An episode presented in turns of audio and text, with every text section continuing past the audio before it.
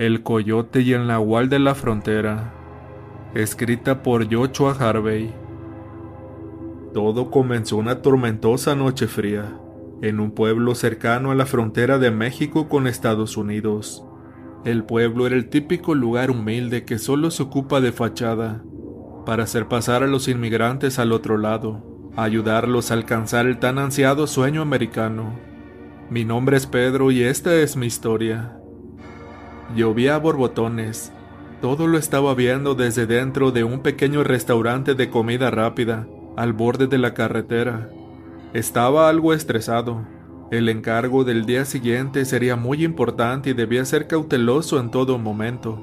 Doy un largo sorbo a mi cerveza, mientras me acabo la última pizca de líquido en mi tarra.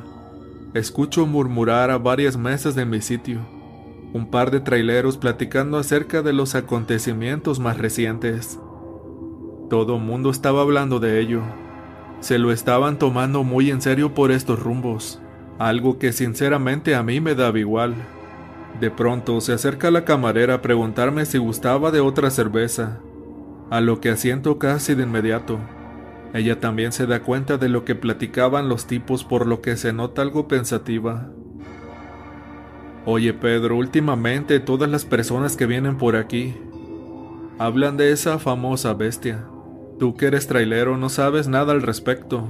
Pregunta Tina mientras limpia las obras de la barra. No he visto nada, Tina. Créeme, en los años que he estado en el negocio nunca he visto nada fuera de lo común, más que maleantes en la carretera. Respondo tajantemente. Sí, pero a lo que me refiero es... ¿Acaso no tienes miedo de encontrarte con esa cosa? Si no fuese real, ¿por qué está en boca de todos? Pregunta nuevamente. Bueno, no lo sé. Los chismes siempre se esparcen rápido como la pólvora. Además de qué tendría miedo. Dicen que ignora por completo a los hombres. En todo caso, aquí la que debe de temer eres tú, Tina. Cuando termino la oración dejo el tarro de cerveza vacío nuevamente la cara de disgusto de Tina se hace notar pues ella cree que no la tomo en serio. La verdad es que son puras tonterías de gente que no tiene nada mejor que hacer que estar infundiendo terror en la gente ingenua.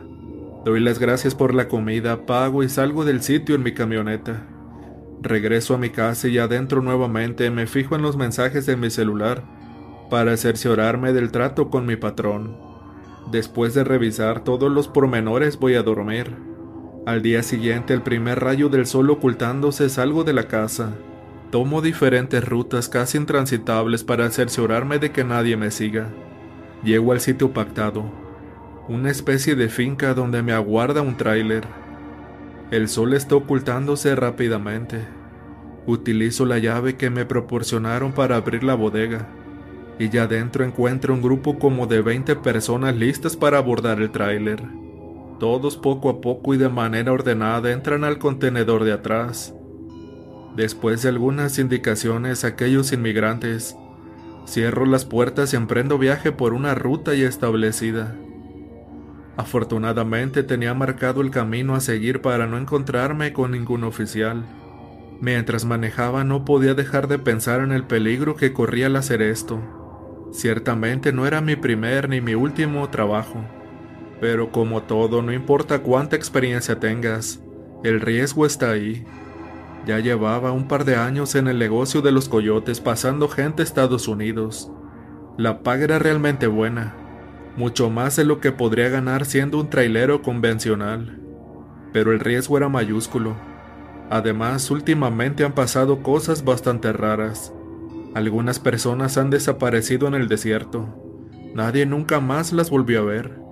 Estaba claro que esas personas sabían de lo peligroso que es cruzar la frontera, además que ya no es nuestra responsabilidad. Nosotros solo los hacemos llegar al borde del desierto para que los inmigrantes crucen.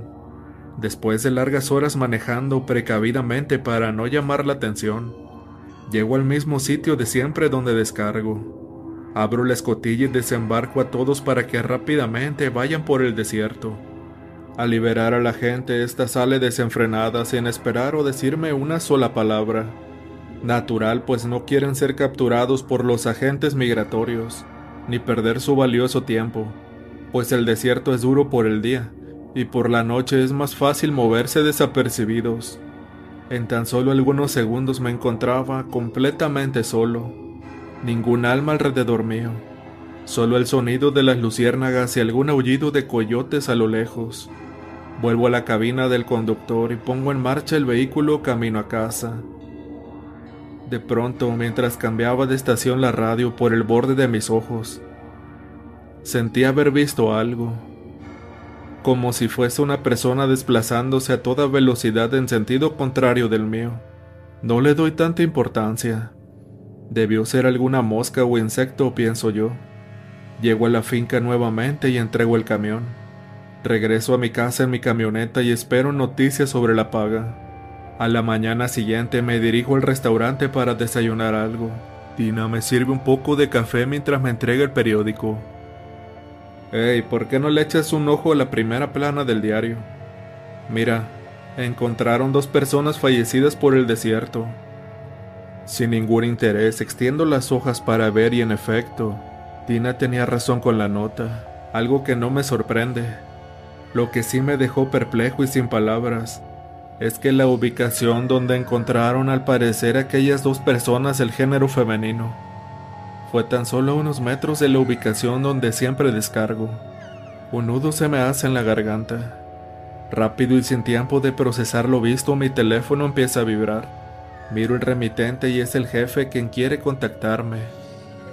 ¿Qué te pasa, Pedro? Debes de ser más discreto en lo que haces. No tienes idea del riesgo que nos haces correr a todos me dice una voz tras el teléfono. Disculpe, señor, pero eso ya no fue asunto mío. Yo hice lo que debía. Descargué y regresé como siempre. Argumento mientras trato de apaciguar las cosas. No sé qué haya pasado, pero mínimo quiero que esas personas no mueran cerca de donde descargamos. O que no se haga noticia, pues es mala reputación para el negocio. A partir de ahora tienes que cerciorarte de que no vuelva a pasar. ¿Me entendiste? Pregunta eufóricamente. Sí, señor.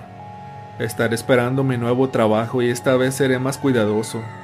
A partir de ahora te daremos otra ruta pues los policías estarán investigando por tu ruta habitual. Por cierto, para asegurarme de que no vuelva a pasar, te descontaré la mitad de tu ganancia, empezando desde este momento. Ten más cuidado, Pedro, y recuerda, a nadie nos conviene este tipo de noticias. El jefe cuelga súbitamente la llamada. ¿Qué rayos fue lo que ocurrió? ¿Acaso fue el coyote que había escuchado a lo lejos? Posiblemente eso haya sucedido. Después de todo ese alboroto regreso adentro solo para terminar el desayuno, con un muy mal sabor de boca. Los días transcurren sin ninguna novedad hasta que era hora de volver a trabajar. Nuevamente ya la puesta de sol vuelvo al punto pactado. Subo a las personas a la carga del tráiler y salgo a punto para terminar el trabajo.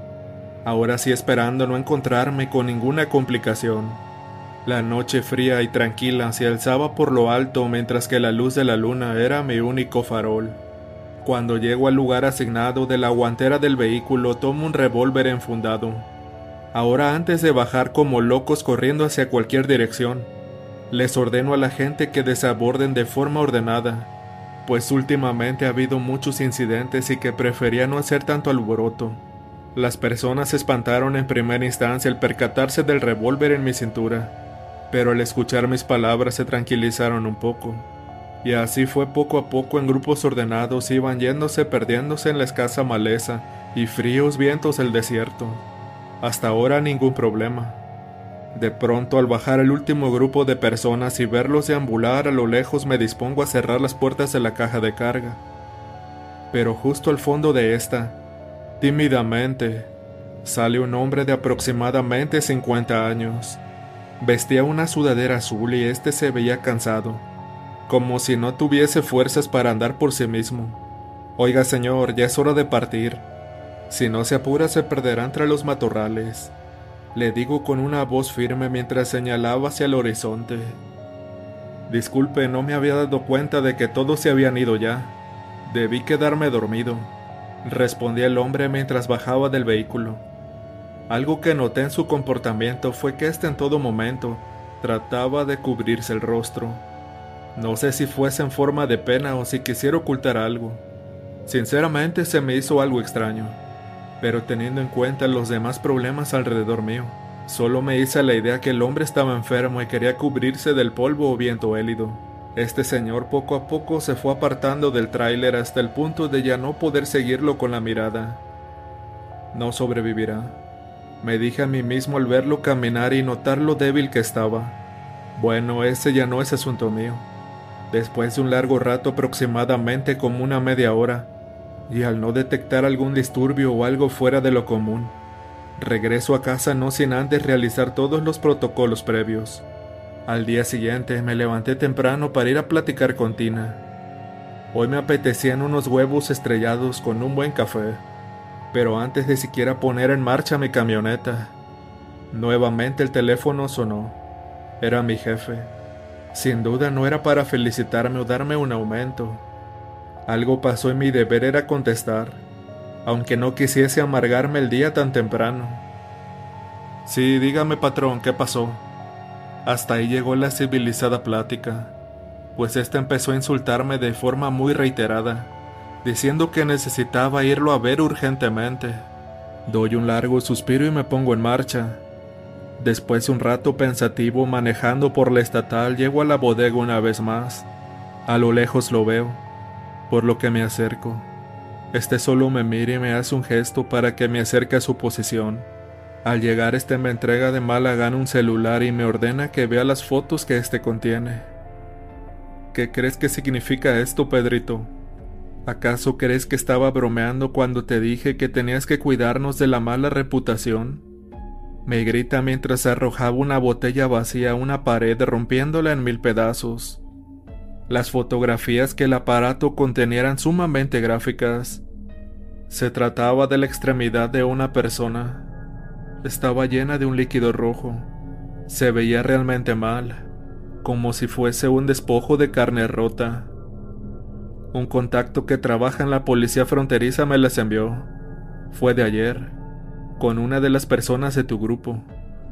Te preguntarás cómo sé esto, pues ellas mismas se entregaron al ver a la patrulla a lo lejos. Lo hicieron para que atendieran a la mujer ya que de no hacerlo éste hubiera fallecido comentaba el patrón un poco más calmado. En primera instancia pensé que se trataba de algún animal salvaje, algún depredador natural cerca, pero estas suposiciones fueron derrumbadas por la última foto del teléfono. En esta se muestra la mordedura ya sin sangre y se aprecia un tipo de mordida jamás antes vista, al menos para mí. Era una especie de rueda con muchas marcas de colmillos pequeños, como si una aspiradora con dientes hubiera mordido a aquella pobre mujer. Al parecer ya viste la última foto. Yo también no sé qué fue lo que pudo haber ocasionado eso, pero aquí ese no es el problema. Lo único que quiero es que no haya más rumores como estos para no perder clientes. No me importa si tú mismo tienes que escoltar a los migrantes hasta el primer pueblo, o si tienes que acabar con esa cosa. Lo único que te pido es que lo soluciones, si no quieres tener problemas. ¿Entendido, Pedrito? Reclamaba mientras me apuntaba con su dedo mientras con la otra mano tomaba por el mango su revólver enfundado. Descuide, patrón, yo entiendo. Esta será la última vez que tenga este tipo de complicaciones, le digo. El patrón solo se da vuelta y me hace un gesto para que me vaya. Pasaron los días, los rumores se incrementaban como espuma. Todo mundo hablaba de lo riesgoso que era el desierto, que había una especie de monstruo queriendo devorar a las personas. No, mejor dicho, solo a las mujeres, pues por alguna extraña razón solo agredía a las personas de este género. Como siempre Tina no dejaba de preguntarme cosas, que si había visto esto, que se había escuchado aquello, pero lo que no sabía ella era que por dentro me estaba muriendo de terror no por aquella cosa, sino por las amenazas a mi trabajo. Era eso o nada. O hacía bien la chamba o tendría que huir a otro lado si no quería terminar bajo tierra. La semana transcurrió con calma, apaciguando cualquier rumor de manera temporal, claro está. La puesta de sol se veía a lo lejos. Nuevamente llegué a la finca a recoger la carga, todo tranquilo y sin ninguna novedad. Lo único que sí era que muy pocas personas estaban en este encargo, menos de la mitad. Además, solo como tres mujeres se encontraban en el grupo. Este era un reflejo de todo lo que se había estado suscitando en estas semanas. Pudo haber sido la paranoia o cualquier otra cosa, pero en mi mente estaba contando a las personas tal vez para sentirme más seguro de mí mismo, enumerándolas como si fuese ganado que estaba por perderse. Ya rodando en carretera todo fue de lo más tranquilo. A la hora de terminar el encargo, de nueva cuenta les pido a las personas que bajen en pequeños grupos. De esta manera puedo contar de mejor manera y tener un control de cuántos son. Para mi sorpresa al bajar el último grupo conté 29 gentes, siendo que al principio del viaje estas eran 28. Quizás se habrá colado alguien. Me apresuro a cerrar el tráiler y la caja de carga. Subo a una duna cerca para monitorear a las personas las cuales llevaban poca ventaja de distancia. A lo lejos lo primero que noto es a una persona separándose del resto del grupo, como si tomase un camino diferente por voluntad propia. Lentamente me acerco a aquella persona tratando de hacer el menor ruido posible. Al alcanzar al hombre entre los matorrales que estaba escondido, pude ver cómo éste se quita el sombrero de palma revelando en el acto que este era el viejo de la otra noche, ese hombre que muy a duras penas podía caminar. Ya se me hacía muy extraño que estuviese en esas condiciones solo por estos rumbos. Quédate quieto, viejo. Más te vale que me digas qué estás haciendo y por qué nuevamente repetiste el viaje. Le digo mientras lo apunto con el revólver. Yo... Ah... Bueno, Sinceramente me perdí la vez anterior, y por eso estoy repitiendo el viaje. Por favor no me haga daño, se lo suplico. Ruega que el viejo mientras se da la vuelta. No me digas, viejo. Entonces, ¿por qué te separaste del grupo a propósito? Además que te escabulliste para entrar a la carga del tráiler sin pagar. ¿Crees que no me di cuenta de que era una persona más? No mientas ya. Todo apunta hacia ti. Le reclamo mientras doy un par de pasos al frente. El hombre solo se limita a bajar la mirada. Este se empieza a quitar las prendas ante mis ojos. Yo le indico que deje de hacer eso al frente mío. Pero es inútil, ni siquiera tiene miedo de mí. Yo no tengo la culpa de no querer envejecer. No tengo la culpa de anhelar el roce de una mujer, ni mucho menos saborear su piel. Vengo desde otros lugares de pueblo en pueblo hasta que llegué a este sitio. Ustedes me facilitaron mucho más mi trabajo. Encontrar a una femina sola en este lugar desértico. Vamos, hombre. No me mires así. Solo déjame ir y será la última vez que sepas de mí. Me dice mientras se encuentra totalmente sin ropa al frente mío. De pronto aquel hombre se postra sobre cuatro patas. Su cabeza empieza a retorcerse al igual que sus demás extremidades. Su boca empieza a alargarse y de él salen una especie de objetos filosos entre sus colmillos. Al finalizar de contorsionarse por completo, logro ver a una especie de lobo con un hocico mucho más grande y una boca que se asemeja mucho más a un oso hormiguero, con una lengua extremadamente larga. Aquella criatura salida del mismo infierno gira hacia mi dirección y se abalanza sobre mí. Rápidamente acciono el revólver dándole de lleno en un costado. La bestia al resultar herida emprende la huida. Yo por mi parte al accionar el revólver se escucha el estruendo por todas partes por lo que huyo rápidamente del lugar. Esa fue la última vez que trabajé como coyote cruzando personas. Después de ello no se supo nada de la criatura. Al pasar un largo tiempo, Tina me dijo que algunos familiares suyos le habían relatado que habían sucedido casos similares, pero ahora en la frontera del otro extremo del país. Nunca le conté lo que vi esa noche a nadie. Renuncié a ser trailero y ahora estoy en búsqueda de empleo, mientras trato de olvidar lo traumatizante que fue para mí ver a esa persona transformarse ante mis ojos en un nahual.